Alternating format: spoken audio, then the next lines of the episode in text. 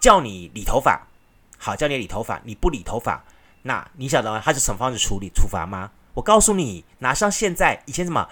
鞭刑啊、打屁股啊、剃光头啊，管你男的女的啊，哇，以前真的是叫做铁血训练。好，用这样的方式铁血训练，开始带兵，一步一脚印，这样带带带带带出来的。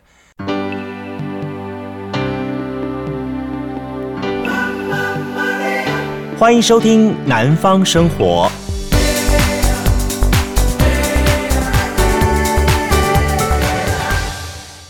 嗨，大家好，欢迎收听为您播出的《南方生活》，我是杜伟。我们知道这一两天大家都在。不管怎么样情况，大家都在迷这个东京奥运好。然后，呃，到现在为止，可以说是整个比赛已经过半了。那前半段比赛可以说是全世界乃至全台湾都在为运动舞台上面的奋战不懈的运动选手们加油打气，好，集中目光。那特别就是说，在前半段，台湾的整个的表现相当精彩，已经是超过十面奖牌了。所以我们预计说，在这一次整个冬奥下来之后呢，台湾应该是收获颇丰的回来哈。呃，在这个时候呢，大家有各种不同的表达对于东京奥运跟我们的台湾选手热情的方法。就好像我在今天节目当中，我在前两天新闻当中有说到，说我我想把我们高雄市跟这些的奥运选手当中，大家最耳熟能详的几位选手，他们有关的点做一个盘点。哎，不是蹭热度，呃，是是希望高雄蹭热度。是真的，后来盘点一下，觉得高雄好像跟他们有关的运动景点还真的不少，而且呢，很够在我在今天跟明天两天节目当中呢，好好跟大家来分享一下，来聊一聊。好，那也希望大家有机会听过我的分享之后呢，你可以规划一个时间，好，等到这疫情好转了，现在已经降为二级了嘛，那大家打了疫苗更好转情况的话，可以有机会安排来一趟高雄的啊，这趟奥运选手的这个之旅的小旅程的行程。好，说到了这个奥运选手，我一定要提这个地方，也刚好就是在高雄。全台湾的这个最重要的运动选手培育基地在哪里呢？就在高雄啦，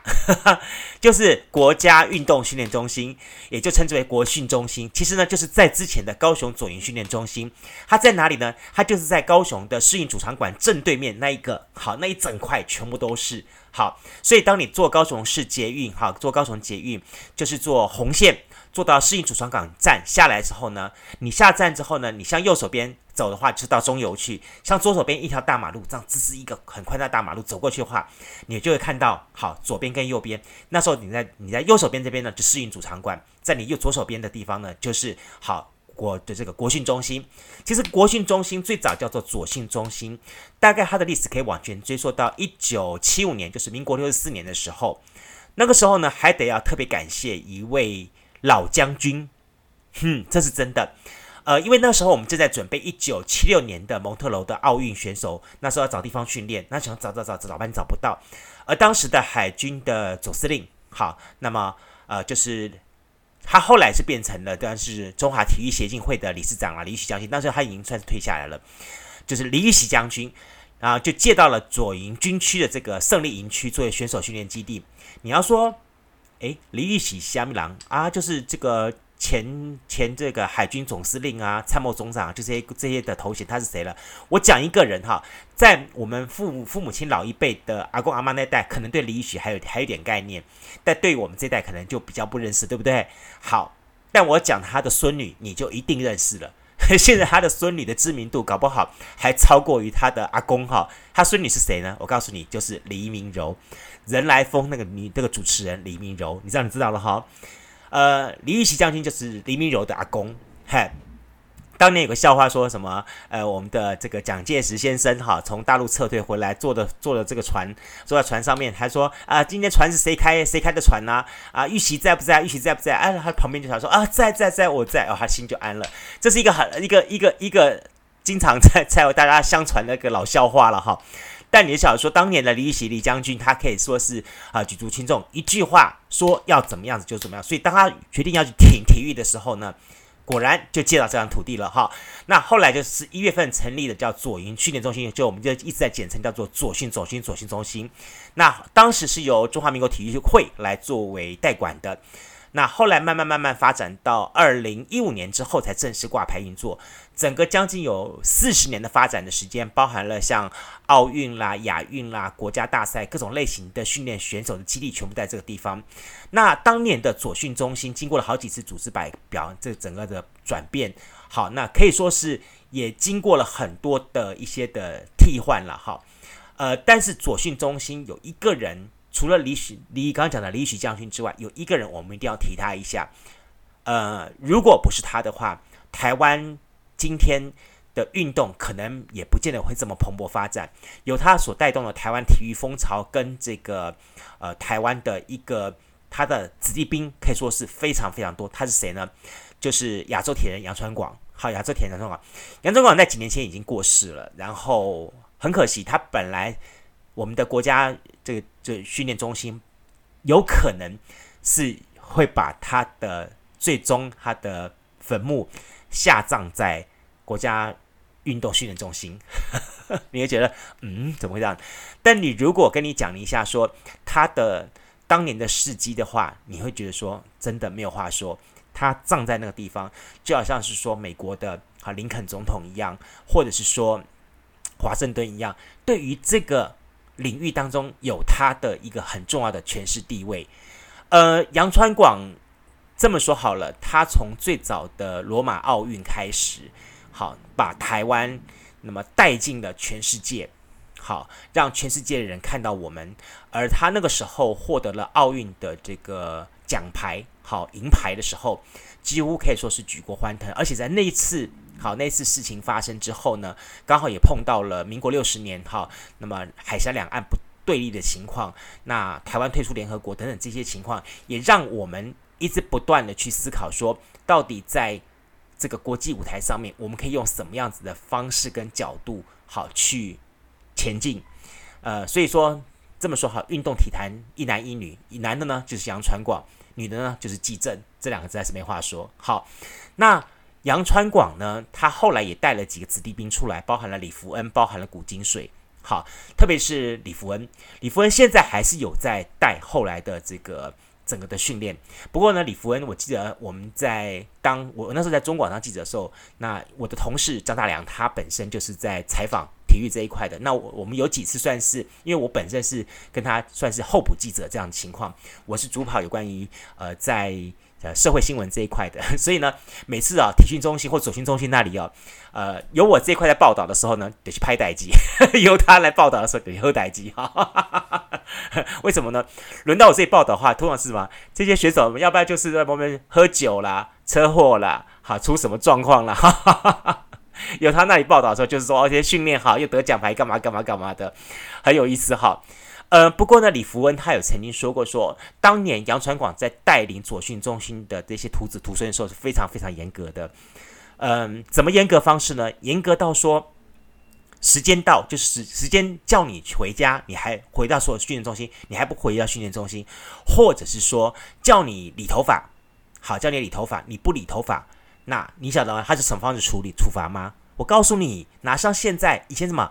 鞭刑啊，打屁股啊，剃光头啊，管你男的女的啊，哇！以前真的是叫做铁血训练，好，用这样的方式铁血训练，开始带兵，一步一脚印这样带带带带带出来的。而且那个时候，我们的对手韩国，韩国在一九八八年汉城奥运就就提出了斗魂斗魂，所以台湾呢就用这样的方式，一步一脚印，一步一脚印。我们很多人也许现在会觉得说，哦，那很没有人道诶，怎么这样子？但其实，在当年。好，这样子具有一种家长式的威权的军事的教育情况之下，左训中心带出来的选手也确实是非常非常厉害。而且那时候我们的田项跟径项的选手，当然我们现在是比较更更开阔、有多元的的选手慢慢慢慢冒冒出来的。以前老实说，田项跟径项这两项选手，经常都是欧美选手天下。那台湾选手竟然能够在世界舞台上打出这个知名度出来，而且能够争夺奖牌，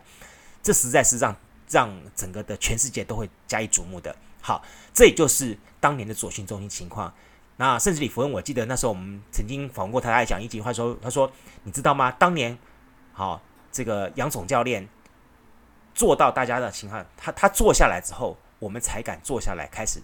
吃饭。好，他没有坐下来的时候，我们呢，好。”不敢。尤其是他们说开动，我们才敢坐下来开动，就有点像军事教育那那样情况的。嗯，这样真的这种感觉的，就好像军事教育，但是也就是铁血教训之下呢，才能产生当年的那一票好，可以说是非常厉害的高手出来。那当然，现在现在强调爱的教育了，爱又是不完全不一样的一个教育模式。那特别是现在的教练跟选手之间是亦师亦友的这样子关系跟身份哈啊，特别是我们最近也越来越强调所谓的科学化的训练。好，所以我们的国家运动训练中心呢，最近也落成了像包含了男女宿舍啦、教练啊这些相关的房舍四百多间，甚至有有有在这个我们的奥运赛前已经开放让选手先进进驻，然后让他们来感受一下哈整个的呃。训练的情况哈，我们像像现在的左训中心，呃，应该说现在国家训练中心了哈，那么已经像个四星级饭店一样，里面的各种类型的相关什么交谊厅啦，好，这个什么呃呃什么运动的呃影视厅啦，什么东西都非常非常多，好，甚至于你知道吗？他们还会构思说，如果你现在学运动嘛，你将来有可能不见得还要走运动，你要。做第二专长，那怎么做第二专长呢？OK，去思考说，也许你看书去进修，好做教练，或者是说学语言，好有更好的发展，好，那或者是说呢，你也可以呢，OK，学什么呢？学 cooking，好，如果你觉得说，诶，你你觉得我我我我我做这个运动选手，将来呢，我想嗯告一段落之后呢，我想转行，诶，也可以，好去学做烹饪，觉得现在的东西真的是。越来越为选手去思考了，那越为选手去着想了，还算是不错的发展了哈。这真的是不错发展。从最早你看左训中心一直发展到现在国家训练中心，真的不错。但你先问我说说，哎，杜伟，那那那我们真的可以参观吗？可以。现在我们的国家训练中心已经落成，而且已经开放大家可以来参观了。但是呢，目前暂定好是希望以包含一些国内外的机构啦，好机构啦、团体啦、学校啦，好，就是你至少要组织一个。呃，小社团吧，好，不是只有一个两个随时跑进去参观这样东西。你要先简单的提出一些简单的申请，好就可以了。那现在目目前他们是开放周一，好，就是平常上班日，好，周一到周五。那例假日了，还有国定假日是暂时没有开放的，那就是平常日，好，包含了上班日的情况的时候，都会对外开放的。那你只要提前一个礼拜。填妥相关的表格，提出申请就可以了。那不要忘记了，一个人是两百块，捷狼两百块。然后最少呢，好是十个人提出申请啊。当然，如果有些特殊情况的话，好像还是可以便宜一点了哈，大概一百块钱就可以了。因为他他会送给你一些小礼物，跟你让你做个纪念也不错啦，我觉得。但是呢，你要想说说，哎，我来到左训这个这国家训练中心，我想体验一下选手们的这样子的训练的这种感觉的话，哎，可不可以啊？有，嘿。我觉得我们国训中心也真的是越来越懂得行销的概念，好，呃，他也欢迎你，大家可以留在这个呃训练中心，那么跟着大家一起来用个餐。好，也用个餐。那当然，在用餐有另外收费用的啊，你也可以向他们再做进一步询问。不过也蛮有意思的，整个的参观行程大概给你一个小时时间，你可以看到这个整个国训中心的简介的影音啦，还有看到他们球员选手的这些球类馆跟技击馆的这些场地设施的训练等等这些东西。当然，特别提醒大家，特别要提醒大家。如果好，你有申请到可以去申去看这个高雄左营的国家训练中心的话呢，请你注意不要拿照相机乱拍选手。好，特别是这些运动球员，千万千万不要乱拍的运动员。为什么呢？因为他们可能各有各自各自的代言，然后各自代代代言情况之下的话，会有所谓的肖像权的问题。所以呢，请大家尽量去拍好，呃，没有生命的东西。这样了解了哈，没有生命的东西你可以尽量拍，有生命的东西就就就就尽量不要拍，好不好？好啦，好，这是左训中心，这是左营的这个国家训练中心。那到对面的话就是高雄的世运主场馆，这个地方非常的漂亮，也不用我说了。当年五月天在这里连开了几十场的这个演唱会，吸引多少人来这地方看好，所以我们也欢迎大家可以。到高雄，好，这个所谓的左营的呃世运主场馆站，可以一次参观左边跟右边这两块东西。好，那其实我可以跟大家讲一下，你记不记得在节在前面节目呃节目时候，我跟大家讲过说，我们曾经说过半屏山的这个神话故事，对不对？好，它其实就是在半屏山山底下这个地方。那以前这个地方哈，啊，就是我刚刚说的什么，诶，解山王，好，解山王肖像立的地方就在这里，所以呢，当年这个地方据说还可以听得到，好，听得到这个山上的哈，这个嗯，诶，那那只很奇奇怪怪的四脚兽，然后在在在那啊啊啊它叫的声音，好，我们介绍完了这个国家训练中心，介绍完简单介绍完这个哈世运主场馆之后，哦，我为什么没有讲太多世运主场馆？我觉得这世运主场馆应该大家。在之前很多的节目当中都有听过了，那反而是对于国家训练中心比较不太了解，好，所以我们在这里跟大家稍微介绍一下，你有空的话可以自己实际上去看一看，去参观一下，好吧？好，那我们再介绍的第二个地方，这一次呢被称之为一个人的武林的庄志渊，好，庄志渊，庄志渊呢在高雄的鼓山，也就是在以前的这个水泥厂的旁边的地方呢，诶，他特别成立了一个他自己的一个乒乓球馆，一个呃这个桌球馆。那么这个桌球馆呢，大概楼高，我昨天还特别再去跑一趟，特别去确定一下这座智渊乒乓运动馆。好，我数了一下，大概有七层楼高。那么它在这个地方呢，是以培养这个参赛的职业选手为目标。当然呢，如果你是有兴趣的小朋友的话，诶，其实也蛮欢迎的。好，大家可以来这个地方以球会友，或者是认识一些朋友，甚至于说，好来这里好好的打基础，学一学。那它这栋楼比较设计比较特别，就是它的二楼、三楼以上呢，还有设置了这个相关的住宿，可以让外地的选手，如果你真的很想学乒乓球的话，好，那这股热情可以让你好好的在这个领域好好发挥的话，你还可以来这个地方来拜师求艺了，拜师学艺了哈。呃，这个呢，其实智渊乒乓运动馆呢，它就是在高雄的哈鼓山区的正德路，好，正德路就是在鼓山路。好，那么你从南往北走的时候，走到正德路向左转，好，那一看就看到了。其实它这个地方还蛮 view 还蛮不错的，呃，它只就是紧邻的这个柴山的山脚底下。那以前这个地方的话，啊、老实说，空气很糟糕，很糟糕。小时候我住左营，然后每次要去阿嬷家，我爸爸调都拜经过这一带的时候，那个灰尘你知道吗？那个灰大到我们一定要把口眼耳口鼻整个蒙起来，这样子骑骑骑骑过去，那个灰尘真的很糟糕。然后三伯还听到那个炸山的轰，哐哐轰，哐哐这种这种声音这样子。那呃，尤其是下雨天的时候，因为那些的炸山，它要做水泥嘛。炸出来那些的是泥沙泥土的东西，都黄黄泥一层层，在那经常啊淹经淹水啦，或者是说泥泥泞土地这样情况很糟糕，很糟糕。但后来，嗯，高雄市政府跟这些的水泥公司。停止合约之后，慢慢慢的植树啦，慢慢恢复。现在地方已经慢了，慢慢变成一个很美的一个地方。因为我昨天下去看的时候，我看到哇，整座你可以看到整座柴山。好，远望哈是那个佛寺，然后近看的话是这几个已经呃停停止在营运的这些的水泥厂。那这些水泥厂，老实说了哈，在当时尘烟弥漫的时候不觉得它美，现在的话慢慢灰尘定下来，已经。没有在这样太太脏的情况，反而觉得他们有有一种古朴的美，还蛮漂亮的。所以呢，欢迎欢迎大家有机会的话，你可以到这个好志渊乒乓运动馆这地方去走一走，看一看。好，那你要想说志渊乒乓运动馆的附近的话，还有一个点也很棒，也是这一次的呃这个举重选手，我必须要说举重选手，呃，他也是我们台湾的好郭幸存，也是菲律宾的举重选手 Hedy 的一个培训基地。哪里呢？好，就是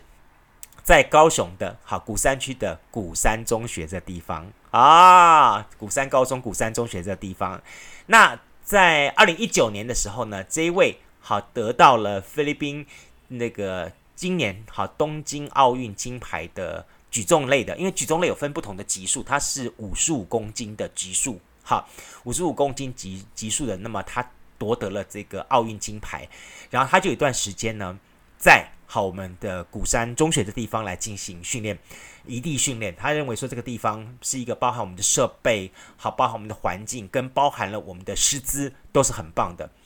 呃，提到了这个举重，我们还真的感谢当年的蔡文义。好，蔡文义一举举了一个铜牌出来之后，从此打开了台湾哈在举重的这一条路子上面。那 Hedy 呢，他当初就代表了菲律宾团队在鼓山中学的地方有一段很长的时间，好，那么来鼓山中学进行异地训练，也算是跟在地的这些的学生建立起很好的关系。好，那据说啦，据说 Hedy 他蛮喜欢喝我们的杨家波诶，好，杨家波珍珠奶茶。所以呢，呃，我们的这个盐城区哈，盐城区新乐街的珍珠奶茶呢，现在已经名扬海外了哈，大家可以找时间来看一看哈，那也欢迎大家一起来高雄，好喝一喝哈。那当初就是 Hedy 呢喝了我们的这个杨家波的这个新乐街的珍珠奶茶之后呢，然后一举哦哦很厉害，当然呢，其实包含了。呃，鼓山中学附近像柴山啦、像博尔这些点也都很棒，很不错。然后也都是好，Hedy 他说他接受媒体说说他很怀念高雄的地方啊，这些地方呢也都很值得大家去走一走。哦，对了，还有 Hedy 很喜欢吃 cheesecake，他说高雄 cheesecake 超好吃。哇，突然觉得高雄人好与有荣焉的感觉。原来高雄有这么多好吃的，包含了珍奶，包含了 cheesecake。好，大家都觉得。这个高雄真的是很棒哈，好，我也就提供给大家来看一看。好，我们介绍完了庄智渊的这个好智渊乒乓运动馆跟 Hedy 还有郭婞淳的鼓山中学训练基地之后呢，再来介绍这一位哇，这个点老实说了，好，老实说。捷运走到这个点已经够夯了，现在要再多多增加了这个这个人的点在的地方，我在想说这地方房地房地产一定会大幅飙涨。它是哪里呢？就是我们的这个高雄哈，高雄的小巨蛋汉神巨蛋这个点，大家都知道说汉神巨蛋这个点的地方，好，它本身因为有小巨蛋了嘛，对不对？有个汉神巨蛋在那，又有百货汉神巨蛋百货公司在那边，所以大家已经再加上又有一个瑞丰夜市在这地方，已经够夯了。现在呢，多加了一个夯点，你一定要去看一看，他是谁呢？典型的羽球天后小戴戴资颖哈，戴资颖在这次呢，哇，还实在超厉害，获得了银牌打回来哈。那同时呢，他的这家羽球专卖店哈，也要正式的这个上要开要开张营业了哈。那欢迎大家一起来看一看，他们地点就是在这个高雄巨蛋商圈的这个左营区文强路的这地方。那你要说说，哎。诶，这个很好找吗？很好找，我告诉你，左营巨蛋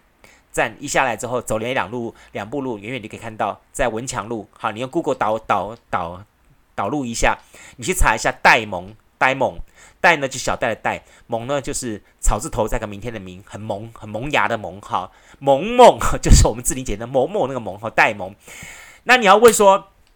为什么叫做戴蒙戴蒙？好，就有这个几个不同的意思，我去问过了。好，问过了一些我们跑跑这个运动体育的同行同业，然后他们都访问过那个戴志颖的姐姐，然后戴志颖姐姐跟他们讲说，我们会叫戴蒙有几个原因。第一个东西，我们最厉害就是什么？就是这个 Diamond Diamond，好，Diamond 是钻石线嘛，好，就是他们羽球的钻石线编辑的这个东西，所以叫 Diamond。Diamond 呢，也是一个最坚实、最厉害的一个最高 top 级的一个象征。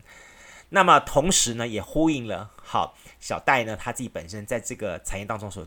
的位置。更重要的重点是，刚好有个戴，好，刚好跟他们家姓戴。萌呢，他觉得又很很可爱，跟我们家小戴很很相似，所以呢，这个店呢就叫做戴萌戴萌戴萌。好，在这里呢，他就要把他的这个个人品牌，好 T T Y，好，就是戴姿颖这个 T T Y 这个这个品牌呢。在这个地方可以说是有点像是呃个人品牌旗舰店或故事馆这样的概念，那欢迎大家去。那这个店呢，目前是由戴姿颖的姐姐跟她姐夫在经营的。好，那这两天呢，应该是等小戴回来了，小回来之后呢，就要正式开店了。正式开店之后呢，也应该让那个高雄企业陈市长哈啊，也一定会过去。好，至上代表高雄市市民，好，至上最诚挚的一个敬意了，哈，一定是这样子。因为小戴他们家原来是住四维路，那么这下从四维路搬到左营去，那会想搬的因素，但是因为他们家阿嬷了，阿嬷年纪大了，然后爬上爬下的也累，啊，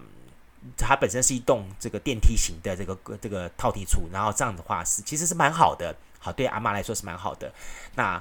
所以呢，也就是在左营区的文强路这地方多了这个点，好。就是小戴戴资颖姐姐经营的这个戴萌这一家店，那大家可以去这家店呢，去找到一些小戴的好相关的这些的呃精品，好，或者是他这些挂名商品，大家可以去看一看，好，这算是蛮蛮不错的。好，除了这几家之外呢，目前正在呃冬奥的战场上还正在打的东西呢，呃，有几个东西，比方说像骑马、现代五项这些东西。现代五项的射击和射击的部分，我们已经前面已经举行完毕了。好，游泳已经进行完毕了。那接下来的话，就要准备像现在正在进行的，就是像马术啦、击剑啦、好越野跑这些这些地方，都准备要要陆续登场上场了。那特别是马术这一块，你知道，呃，台湾当然我们论起马术的这个马场来说的话，像后里马场是非常有名的。除了后里马场之外，你知道哪里有名呢？铁蛋高雄，高雄的马场还真的是很有名。从最早的左营马场。好，左营马场那个时候是由海陆海军陆战队那时候开始成立的，然后带着大家开始认识马。我我我记得我人生当中第一次学骑马，也是我朋友带我去左营马场这地方，然后呢，由他专业的人员带着我们去，因为他们都是选手，真的都是很厉害的选手，然后带着我们去骑马。你知道吗？我骑我我骑了马，他们用最矮小的，然后。最温驯的马带着我们骑，然后我发觉马很坏，马真的会欺负人，你知道吗？马真的，而且他知道你，你到底你会不会骑它，所以呢，哎，他真的会欺负你。就是你骑上去之后，他可以他弄两下之后，他开始你知道吗？坏到什么程度？他会突然砰砰砰砰砰砰，好好的哒哒哒哒，然后开始砰砰砰砰砰砰砰，开始还要跑跑跑跑跑跑跑，然后故意去快要到木木桩前面的时候，你想说，哎哎哎，你知道拉他拉，他还继续往前跑，他很坏，坏到怎么样？他走到木桩前，突然一个紧急刹车，他踩住了，但是呢，你呢就瞬间从他马背上一个一个大摇晃，会摔下来。后我真的是。那一次我们在马场学了三个小时，我前前后后大概学了两三次，然后各学了大概两到三个小时，你知道吗？回来之后只有两个收获，第一个东西是好那个嗓子都哑掉了，因为一直不断的啊啊啊啊啊啊啊各种不同的啊。第二种情况呢，就是说我下了马之后我变 Q 型腿，你知道吗？走路我的走路是 Q 型腿，这样走走走，就是好好挫，好可怜呢。好。但现在来说的话，其实还有很多种让大家来接触马、跟大家来玩马的一些方法。哈，其实不见得是因为那时候我们我们去那边，他们是比较偏向于是竞赛型的，所以他们让帮带了我们去走了，大部分的属于是准备将来训练做竞赛的马这样子。而且他还带了我们看几匹马，是你知道吗？一匹马可以价值三五百万的，非常非常高档的这些马。好，有的马绑它比人还高，我还记得。好。那现在的马呢？马场来说的话，呃，像男子马场啦，像观音山马术中心啦，桥头马场啦，或是奥德玛马术中心等等这些，也都分别在高雄的像大社啦、桥头啦、大树啦都有，好都有。其实大家可以有机会的话去走一走，特别是桥头，我会建议啦，如果是说你是外地朋友或者是一些。那个家长带着亲子想去游泳、去游玩的话，其实桥头蛮适合，因为桥头糖厂刚好捷运站会直接到，到了下来之后呢，你就可以直接好就进到这个马术中心的桥头马桥头马术中心这里，然后它也是高雄市马术协会的，然后呃，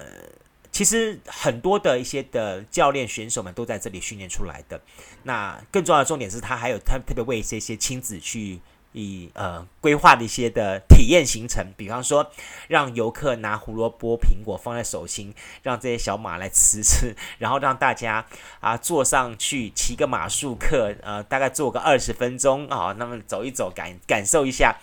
这样的感觉好像都还不错了哈，都可以感受一下，呵呵都还蛮好玩的了哈。好，这也是骑马，而且呃我们在以前到现在，台湾的马术的呃。这个方面的技巧跟我们的竞赛也都还不错。好，你不要看我们台湾自己没什么马，台湾虽然是好没有没有没有说像国外那么马术那么盛行，但是呢，我们的马术的技术都非常 top 级的。好，那甚至于像包含高雄市还有观光的啊这个技哈啊我们的马技马技队，就说我们的观光警察是骑马的，好马马马技队，然后呢可以到一些地方去巡逻巡查。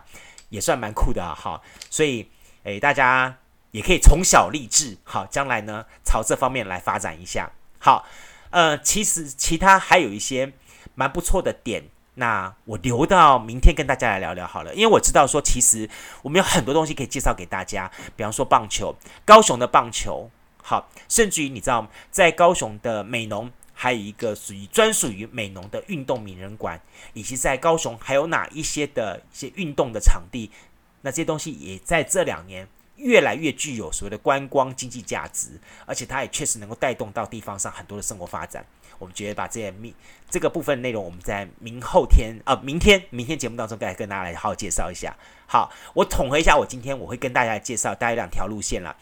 第一个，如果你是外地朋友的话，你一定要搭捷运来玩的话，那我会建议大家从高铁的左营站出发，搭捷运红线往北走，先到世运主场馆去看一下世运场地，再。可以看一下国家运动的训练中心这地方，然后呢，你可以在附近的左营右仓这一带吃吃美食，然后呢，再坐捷运好到桥头糖厂的马场，好去感受一下好这骑马的乐趣。最后呢，你再返回到汉神巨蛋这这附近，然后到那个小戴的好戴蒙的羽球店去看一下，美好的一天也不错。那如果说你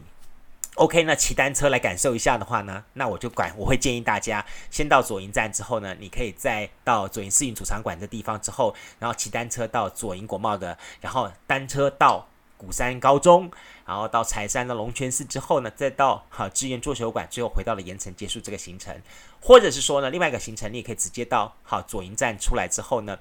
你直接好就骑单车去哪里呢？直接到我们男子好男子有一个呃。训练中心，那训练中心的地方呢，就有射，就有射箭，好，还有射箭，还有骑自行车，好，都在这个地方。其实高雄市也算是一个蛮特别的一个运动城市，有非常多非常多的运动活动都在高雄的地方在落地生根发芽。那明天节目当中，我再来告诉大家一下。好，我把今天这样的讯息跟大家来分享，也希望大家有机会的话，啊，可以到。然后南部，好，到高雄来走走看看，用运动的方式来进行一趟 tour 也是蛮好玩的啦。好，那当然，如果啊你有更多，或者是你也知道说哪一些是属于我们的这些运动选手的一些很棒的一些的点，可以跟我们分享的话，欢迎大家哈，在我们的 Apple Podcast，或者是说在我们的这个 Instagram，好，或者是好我们的这个 FB 粉丝团。南方生活，声是声音的声，帮我们留言来告诉我们。那我下一次在明天节目当中就可以来进一步来补补充讯息给大家。OK，好，感谢大家节目收听，我是杜伟。别忘记了，明天节目当中我们继续聊聊这些的高雄的运动场，好，高雄的运动旅行还可以去什么地方？那明天继续我们的这个话题。OK，拜拜，明天见。加入南方生活，勇敢选择过生活的开始。欢迎关注南方生活 Spotify，以及按赞、留言、分享脸书粉丝团。南方生活，我们下次再见。